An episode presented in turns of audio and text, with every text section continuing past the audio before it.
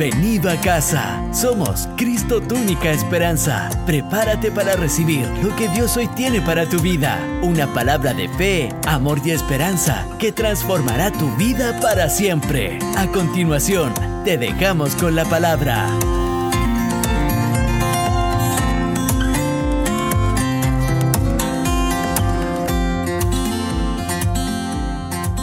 Vamos al libro de 1 Samuel 13, 1.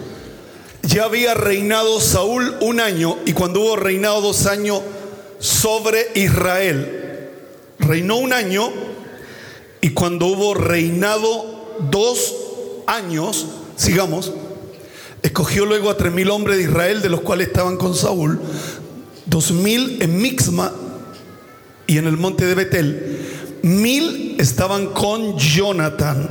¿Cuántos estaban con Jonathan? Mil. Entonces la Biblia dice, en Gabá de Benjamín, y envió al resto del pueblo, cada uno a su, a su tienda. Vamos al libro de los Hechos. Hechos capítulo 13, versículo 21. Pongamos la pantalla, por favor.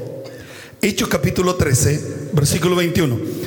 Luego pidieron, luego pidieron rey y Dios le dio a Saúl, hijo de Sí, varón de la tribu de Benjamín, por 40 años. Diga conmigo 40 años. Aquí hay algo que yo quiero paralelamente mostrarle, que Saúl reinó 40 años, pero solo dos años, solo dos años, él hizo la voluntad de Dios. Solo dos años. Primer año, segundo año. ¿Qué pasó con los otros 38 años?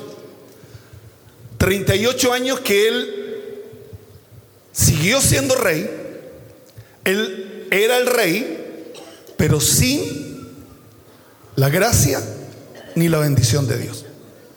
En otras palabras, se puede seguir siendo rey sin el favor ni la gracia de Dios.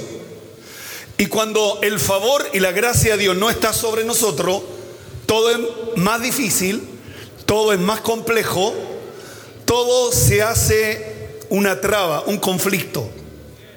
Entonces, qué importante en esta mañana poder entender, 40 años, solo dos años bajo la bendición de Dios, 38 años, todo fue difícil. ¿Por qué? Porque Saúl no hizo la voluntad del Señor, siendo rey. Amén. Que Dios nos ayude. Que Dios nos dé la fuerza. ¿Verdad? Yo este mensaje lo prediqué el jueves. Voy con la segunda parte. Cuando uno busca la palabra gracia y favor de Dios en la Biblia, aparece cerca de 300 veces. 300 veces aparece favor y gracia. Entonces no es suficiente que yo tenga un título, no es suficiente que yo tenga una profesión, no es suficiente que yo tenga una empresa. Yo necesito el favor y la gracia de Dios. Si no, todo va a ser difícil. Todo va a ser complejo. Cuando Dios llama a Saúl, y esto lo dije el día jueves, cuando Dios llama a Saúl, Saúl andaba buscando las asnas.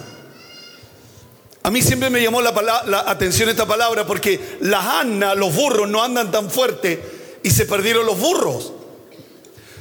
Uno puede entender que se pierdan los caballos porque son veloces, pero que se pierda la asna es complejo, es difícil.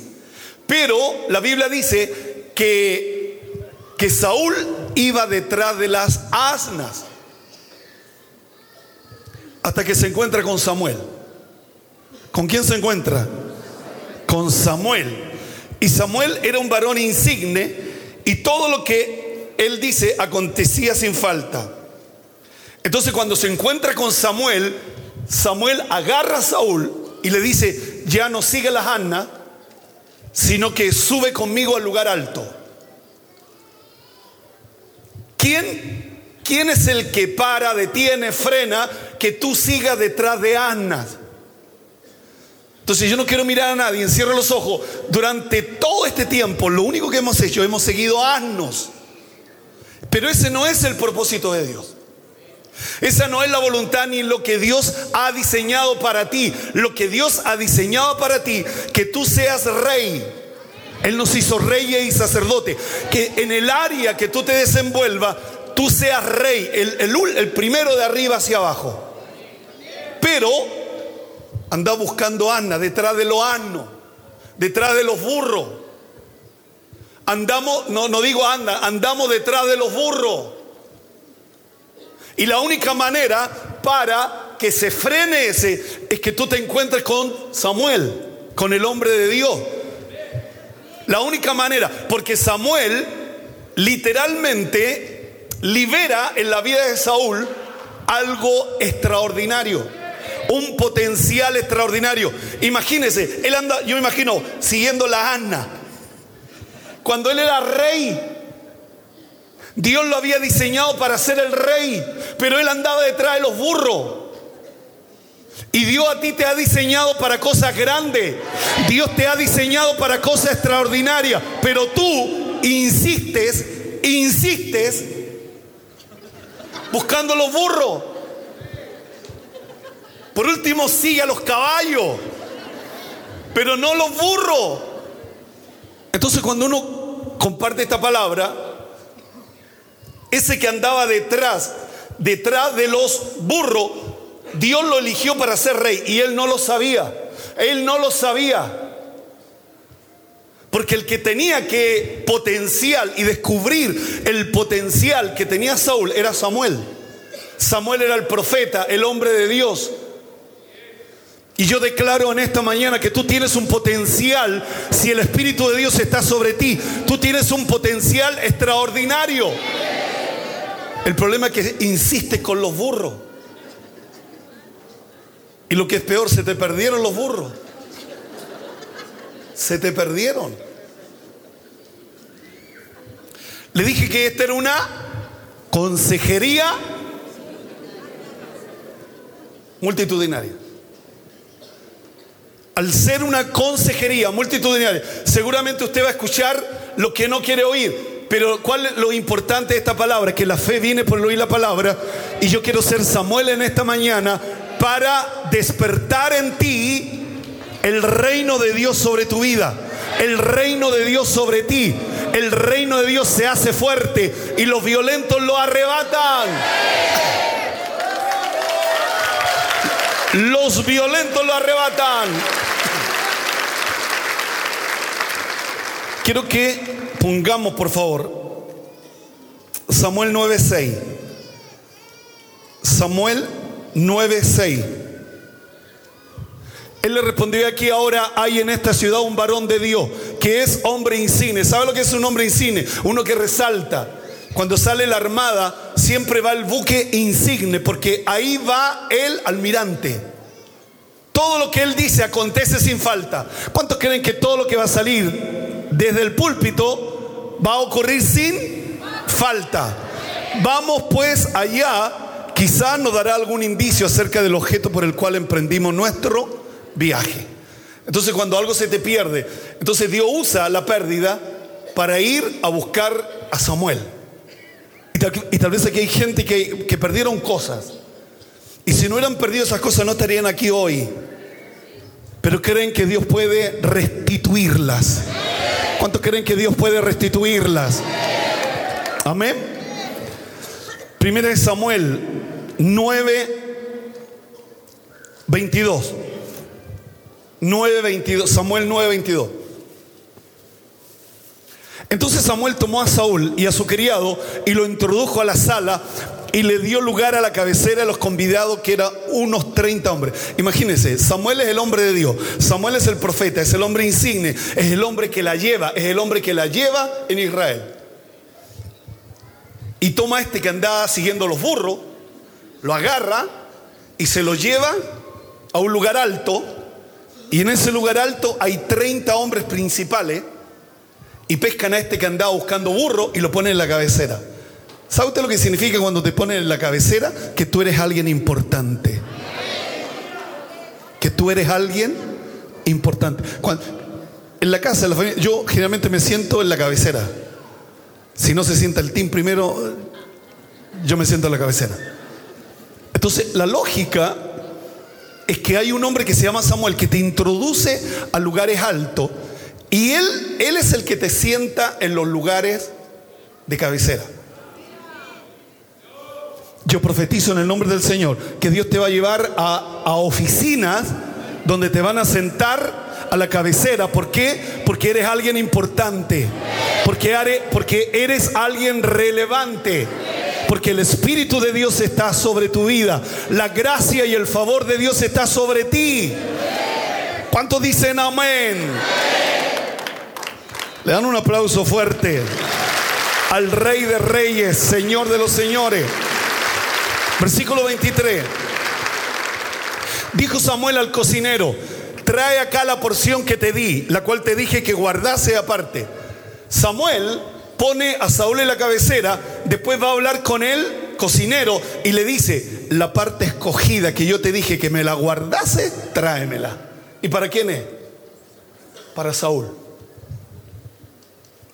¿Para quién es? Para Saúl. Imagínese. Yo no quiero que te pases toda la vida siguiendo burro. ¿Y qué significa eso? Que no queremos obedecer, que no queremos hacer lo que a Dios le agrada. Entonces como que mi caminar, en vez, de ser recto, mi caminar es torcido y ando buscando burro. Yo hasta los, hasta los 22 años busqué burro. Hasta que un día me encontré con un hombre de Dios y me predicó el Evangelio. Y yo creía esa palabra. Y Dios me sentó en la cabecera. Y Dios me llevó a lugares altos. Y Dios me llevó. Pero durante 22 años anduve detrás de los burros. No sabía para dónde iba. Un burro no sabe para dónde va. Y yo lo sigo. Y no lo encuentro. ¿Cuándo están escuchando esta palabra? No es suficiente que seas rey. Necesitas el favor y la gracia del Señor. Necesitas hallar a Samuel. Él te va a dar indicaciones. Y es lo que estamos haciendo en esta mañana, dándote indicaciones, instrucciones. ¿Para qué? Para que dejes de seguir a los burros. Porque en ti hay un potencial extraordinario, sobrenatural, que Dios nos ha dado. Jesús lo dijo, les conviene que yo me vaya, enviaré al consolador, el Espíritu Santo. Él los va a guiar a toda verdad y a toda y a toda justicia. El Espíritu Santo te va a guiar a toda verdad. Cuéntese conmigo, a toda verdad y a toda justicia. Primera de Samuel 14:52. Primera de Samuel 14:52. Dice así. Y hubo guerra encarnizada contra los filisteos todo el tiempo de Saúl. Y a todo el que venía y a todo el que Saúl venía, que era hombre forzado y apto para combatir, lo juntaba consigo. Quiero que ponga atención a esta palabra. Solo dos años Saúl estuvo bajo la gracia de Dios. Cuando desobedece, 38 años, Saúl nunca se libró de los filisteos. Los filisteos siempre le hacían la guerra. Y como él ya no tenía el favor de Dios ni la gracia de Dios, él buscaba gente valerosa, valiente y lo unía a él. Porque ya no tenía el favor de Dios. Ya no tenía la gracia del Señor. Entonces, ¿qué es lo que hacía? Hombres valientes lo juntaba a él. Diga conmigo la parte humana. Cuando él tenía la ayuda divina. Cuando él tenía la gracia del Señor, la bendición de Dios. Dios lo había elegido. Israel quería un rey. Dios le dio un rey. Dios lo escogió. Se lo dio. Pero él no hizo lo que Dios le había dicho. Él no hizo lo que Dios le había dicho. Él, él ofreció un sacrificio cuando él no era el sacerdote, cuando él no, no era el profeta. Él hace cosas que no le corresponden. Y uno de nuestros errores, suyo y mío, no solo suyo, sino también mío, que de repente hacemos cosas que Dios nunca nos ha mandado hacer, pero las hacemos. Samuel le había dicho, espera siete días y yo voy a venir. Y venían los siete días y no aparecía Samuel, hasta que él llegó e hizo un holocausto. Diga conmigo, holocausto. Él, él lo hice. Samuel le dijo a Saúl, locamente has hecho.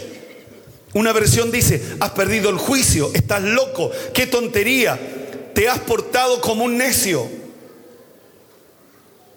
Porque él hace lo que Dios no le mandó hacer. Él hace un holocausto. Imagínese, hacer un holocausto en desobediencia. Es como dar un diezmo en pecado, pensando que mi diezmo va a agradar al Señor. Cuando primero Dios te ve a ti, después ve la ofrenda. Y él desobedeció. Y él hace algo que no le corresponde a él.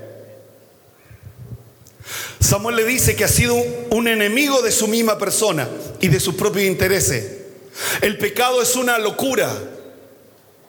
Porque él atentó contra él mismo. No fue un demonio, no fue, no fue Satanás, sino que él atentó contra él mismo. Atentó contra sus propios intereses, haciendo lo que según él estaba bien. Y nosotros cometemos ese pecado. Según nuestro criterio lo hacemos, pero Dios nunca nos mandó a hacer eso. A veces lo hacemos por ser visto. A veces lo hacemos para que la gente nos vea.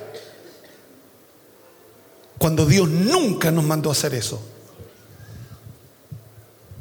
Y cuando hacemos cosas que Dios nunca nos mandó a hacer, lo que hacemos atentamos contra nuestros propios intereses.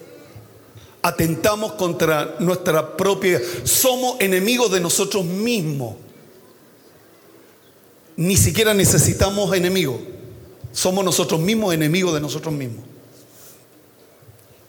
Uh, que Dios nos ayude. No guardaste el mandamiento de Jehová, tu Dios que Él te había mandado, pues ahora Jehová te hubiera confirmado su reino sobre Israel para siempre. Pero ahora tu reino no, pero ahora tu reino tiene que terminar. Tu reino no durará mucho tiempo. Y ese es el pecado de los jefes, de los que tienen autoridad, de los que toman decisiones, que lo hacen de acuerdo a su criterio, de acuerdo a como ven ellos las cosas. Cuando tú y yo tenemos que hacer lo que dice la escritura, lo que dice la palabra de Dios, Dios respalda su Dios respalda su palabra. Cuéntese conmigo, Dios respalda su palabra. Y él pecó delante del Señor. Entonces, ¿qué es lo que pasa? Durante 38 años, o sea, una generación tuvo un enemigo, tuvo una piedra en el zapato que nunca se la pudo quitar. Y así también nosotros tenemos piedra en los zapatos, que no podemos quitarnos. Si no es una cuestión es otra. Y si no es otra es otra cuestión. Y si no es otra cuestión es otra cuestión. Si no son los hijos, el marido. Y si no es el marido, el jefe. Y si no el jefe, es mi mamá. Si no es mi mamá, es mi hermano. O sea, siempre tengo una piedra en el, zapato. Pasan los días, los meses y los años. ¿Por qué? Porque no obedecí. Diga conmigo 2020. Voy a sacar la piedra del zapato. Voy a entrar sin piedra en los zapatos. Porque voy a hacer lo que a Dios le agrada. Voy a hacer lo que a Dios le agrada. Voy a hacer lo que a Dios le, le agrada. ¡Ey!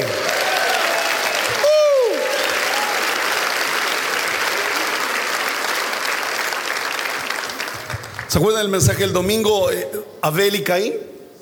Dios miró con agrado a Abel. Dios miró con agrado a Abel. Y no miró con agrado a, a Caín. Nunca se olviden de esto. Siempre tú y yo tenemos que agradar al Señor. No a los hombres. A Dios. Con mi accionar. Con mi forma de ser. Con mi forma de hablar. Tenemos que agradar al, al Señor. Porque Abel agradó al, al Señor. A lo largo de todo el reinado, de todo el reinado de Saúl, hubo guerra encarnizada contra los filisteos, con mucha violencia, sanguinario, feroz salvaje.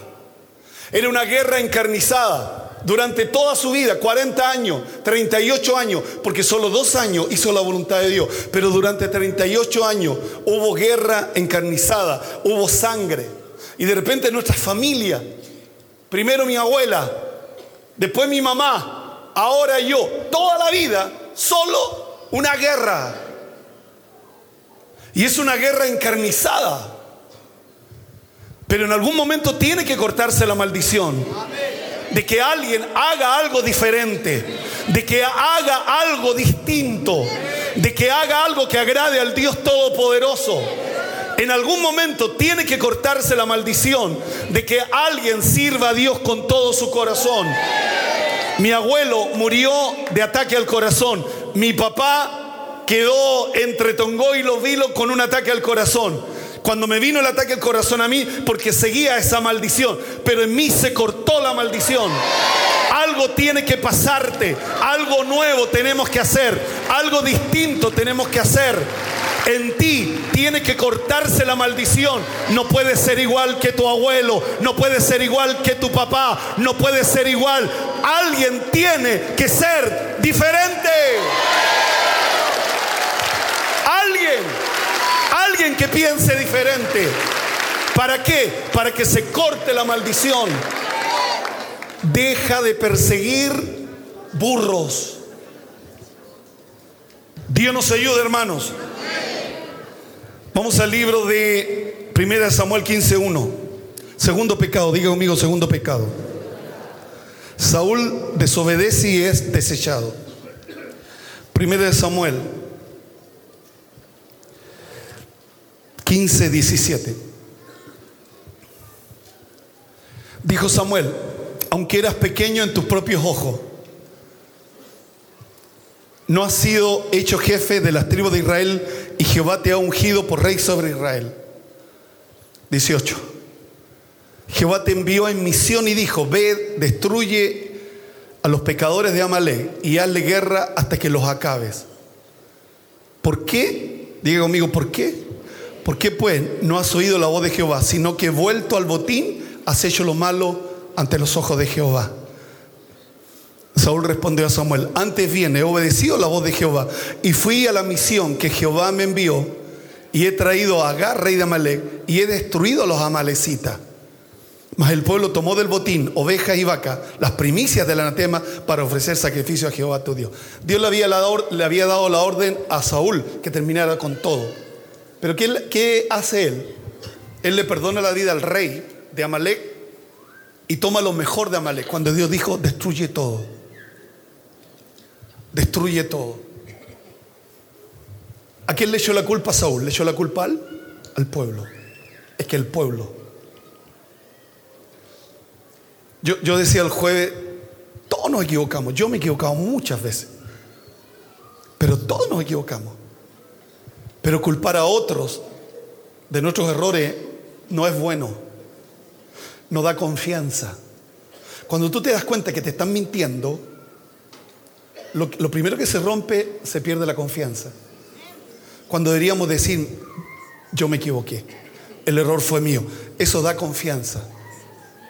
Pero por alguna razón, tú y yo nos encanta culpar a otros de nuestros errores. Y ahí Dios nos mira. Cómo reaccionamos ante la falta.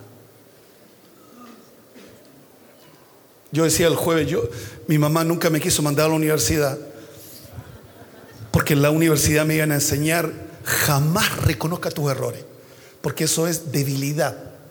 Y tú, tienes, tú eres un profesional, tú tienes un título. Jamás reconozca que te has equivocado.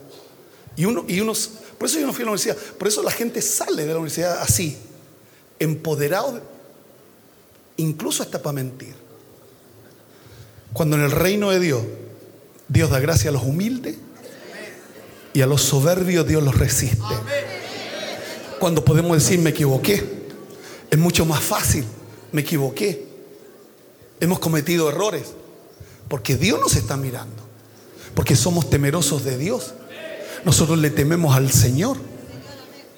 Pero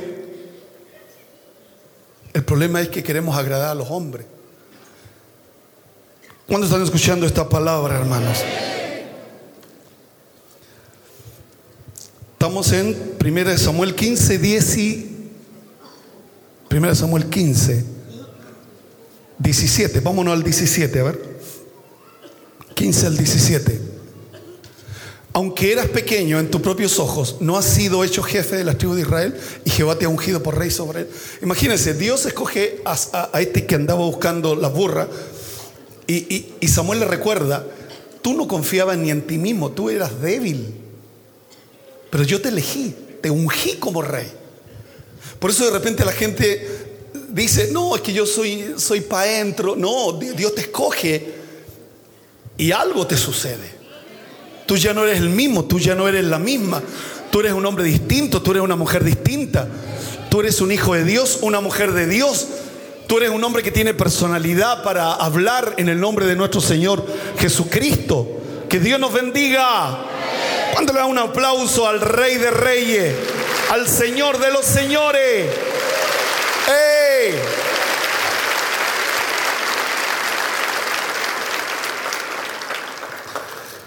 ¿Cuántos están recibiendo esta consejería? Vamos a 1 Samuel 15, 23. 1 Samuel 15, 23. Porque como pecado de adivinación es la rebelión y como ídolo e idolatría es la obstinación. Por cuanto tú desechaste la palabra de Jehová, Él también te ha desechado para que no seas rey. Dos cosas destruyeron a Saúl. La rebelión y el ser terco. Terco. Dos cosas lo destruyeron. Pueden decir conmigo número, número uno, rebelión y ser obstinado.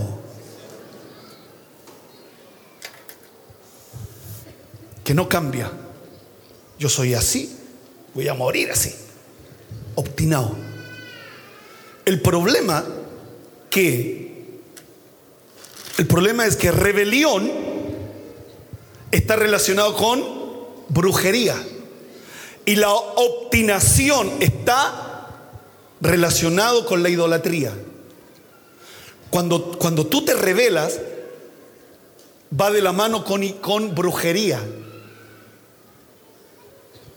Porque como pecado de adivinación es la rebelión. Brujería.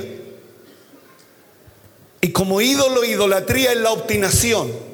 Entonces, dos cosas destruyen a un rey.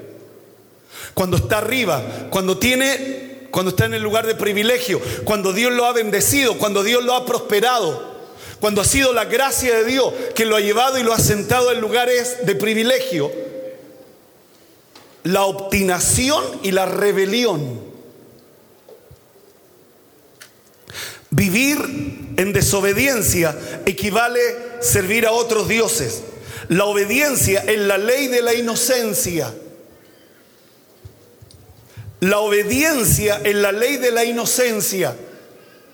Quienes obedecen es gente inocente que dice, lo voy a hacer. Quienes se rebelan está relacionado con la adivinación, con la brujería. Como ídolo idolatría, la obstinación. Por cuanto tú desechaste la palabra de Jehová, Él también te ha desechado para que no seas rey. El problema es que Saúl siguió siendo rey, pero sin el apoyo del Señor. Por eso estuvo 38 años con un enemigo detrás de él, los filisteos. Su reinado nunca tuvo paz. Y eso es lo que trato de transmitir en esta mañana a través de esta palabra.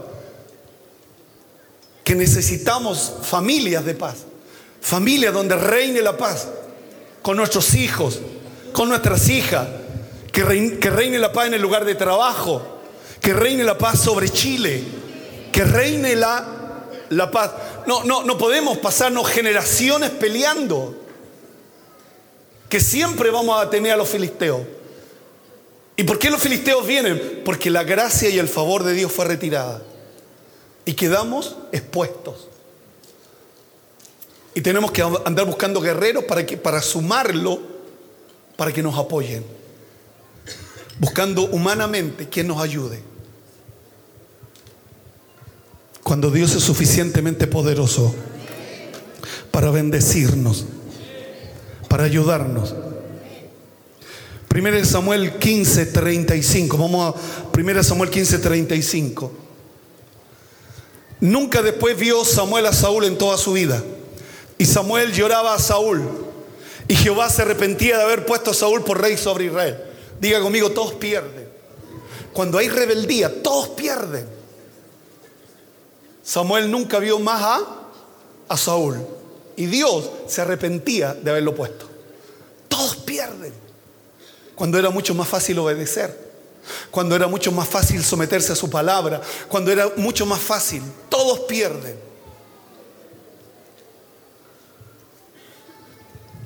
Yo, yo soy pastor 38 años y en 38 años ha habido gente que se ha rebelado conmigo, contra mí, en todos estos años.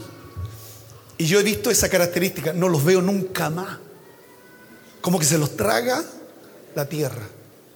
Tú no los veis nunca más. Y, no es que no los quiera ver. Me gustaría saludarlo, me gustaría saber qué es de ellos, me gustaría, me gustaría saber cómo está tu familia, me gustaría saber en qué estás, me gustaría decirle en qué te puedo ayudar. Pero no los ves nunca más cuando viene la rebelión. Por eso uno, tiene de, toda cosa guardada, más que el tesoro, más que los aros, más que el reloj, guarda tu corazón. guardemos nuestro corazón. Tenemos que guardar nuestro corazón. Saúl perdió a Samuel. Samuel ¿Sabía usted que Samuel lloraba a Saúl porque lo aprendió a amar? Sabía de dónde venía, sabía que había venido desde la población, andaba detrás de los burros, andaba detrás de la Ana y Dios lo usó a él para ir a rescatarlo, potenciar, abrir el potencial que había en la vida de Saúl, ponerlo rey. Pero que él hubiera desobedecido hasta que Dios le dice, ¿hasta cuándo vas a llorar por Saúl? Unge tu redoma y unge a David. Y quiero mostrarles, me quedan solo cinco minutos, quiero mostrarles, primera de Samuel 17.8, cuando no está la gracia de Dios, cuando la gracia de Dios ha sido retirada. Vamos al libro de primera de Samuel 17.8. 17.8.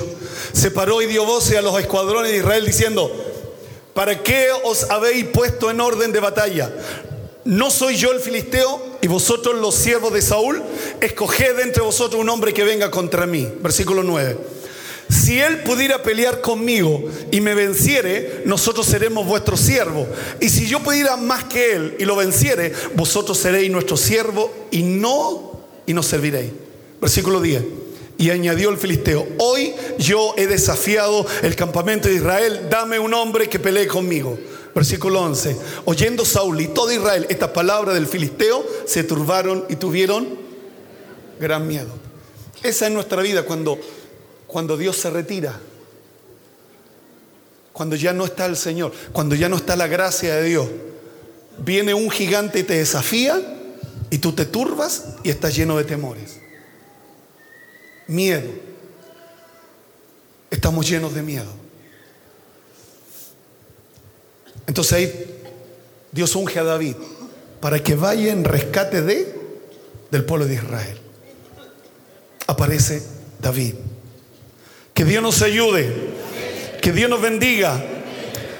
La Biblia dice que Samuel, en el libro de 1 Samuel 18:6, 1 Samuel 18:6, cuando David venía de la victoria, dice que las mujeres cantaban con panderos, con cántico de alegría y con instrumentos de música. Mire lo que cantaban. 18.7. Cantaban las mujeres que danzaban, decían, Saúl hirió a sus miles, David a sus diez miles.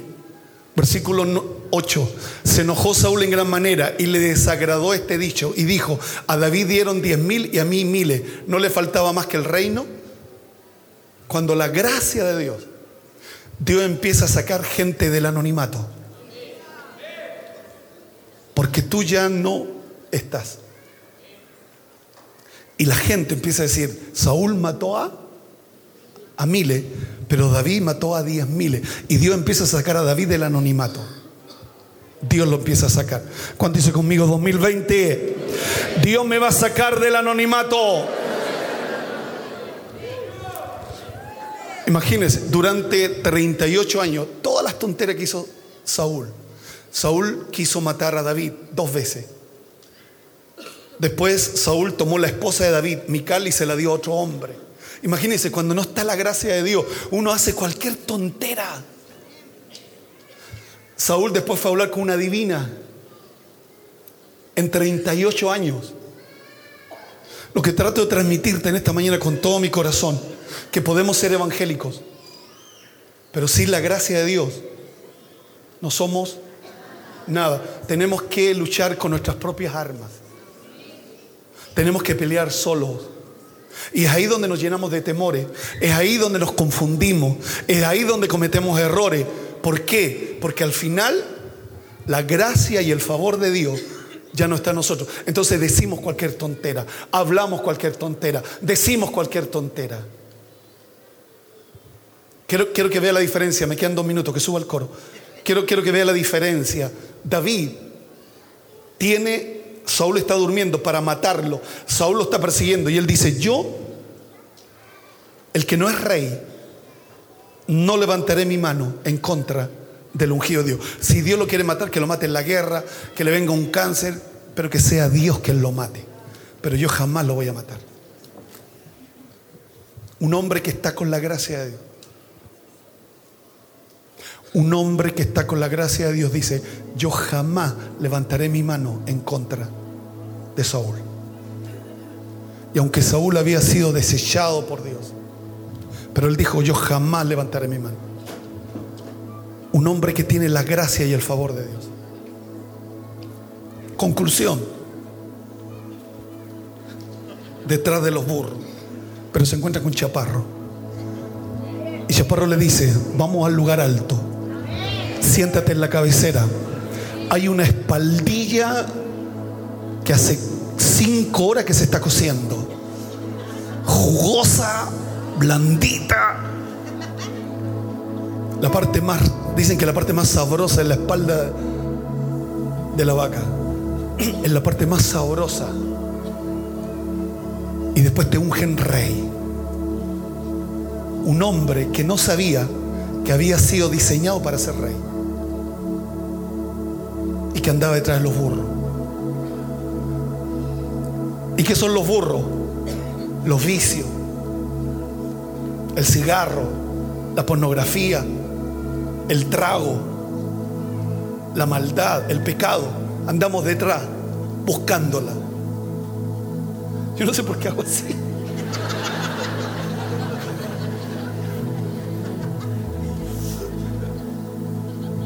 Pero ahí Dios lo llamó.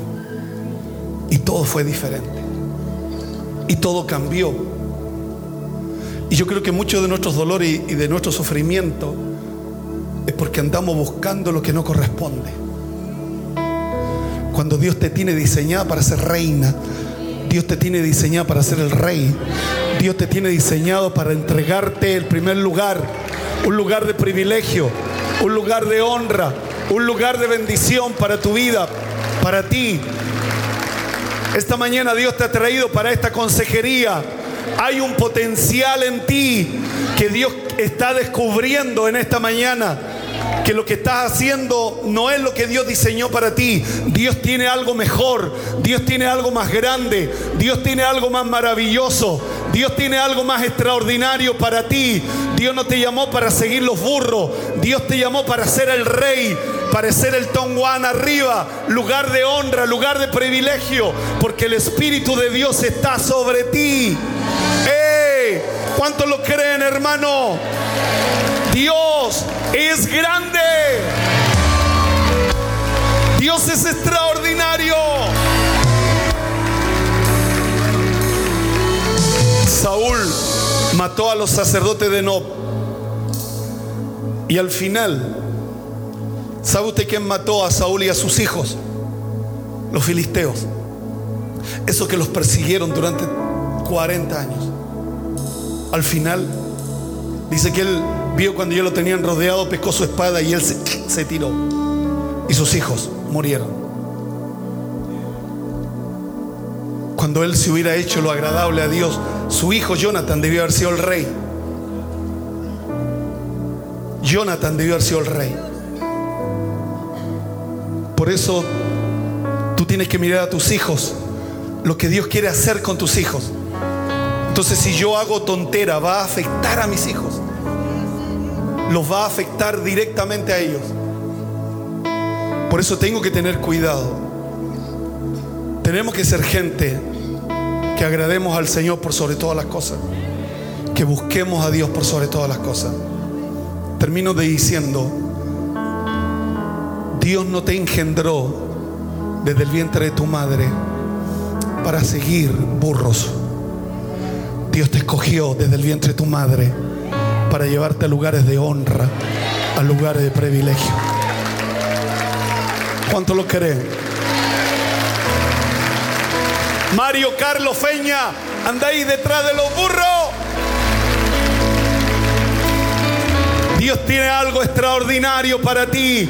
2020, algo glorioso, algo extraordinario. Dios va a hacer porque te vas a encontrar con Samuel. Samuel tiene una palabra para ti. Samuel te va a cambiar el eje, el destino. Eh, Dios te va a cambiar el destino. Dios va a cambiar tu realidad. Dios lo va a hacer. Póngase de pie, por favor. Denle un aplauso al Rey de Reyes, al Señor de los Señores más fuerte.